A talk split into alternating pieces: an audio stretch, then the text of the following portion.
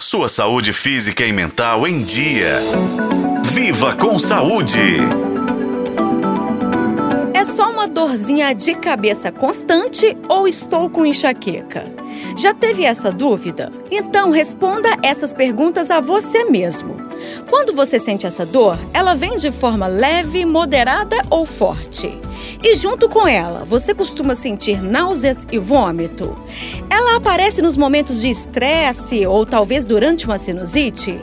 A luz faz com que sua dor piore? E por fim, você se sente melhor depois de tomar um analgésico ou a dor persiste por horas até dias? É que as suas respostas são essenciais para diferenciar uma simples dor de cabeça, conhecida como cefaleia, de uma enxaqueca. A enxaqueca é uma forma mais intensa e persistente da dor de cabeça. E a diferenciação entre elas é fundamental porque as causas, os sintomas e tratamentos são específicos para cada uma. A cefaleia pode ter várias origens, como sinusite, estresse ou insônia. Por outro lado, a enxaqueca tem uma base genética, caracterizada por uma dor intensa que pode se tornar crônica quando ocorre com frequência.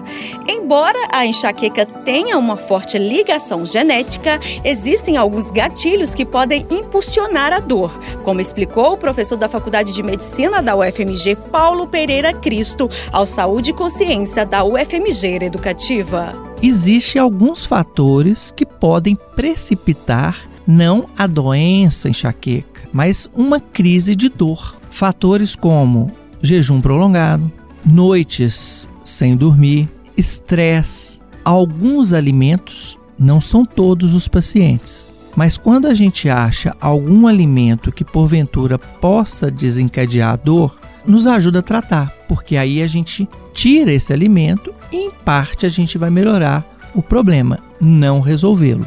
Alimentos como adoçantes, frutas cítricas, laranja, limão, bebida alcoólica, principalmente vinho, Bem, ainda não há uma cura definitiva para a enxaqueca, mas é possível controlar a doença com remédios específicos e um estilo de vida apoiado em hábitos saudáveis e uma alimentação equilibrada.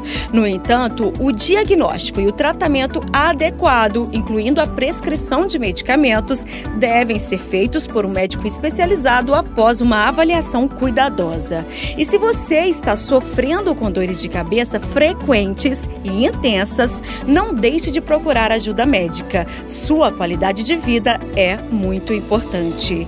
Eu sou Nubia Oliveira e este foi o podcast Viva com Saúde. Acompanhe pelos tocadores de podcast na FM O Tempo.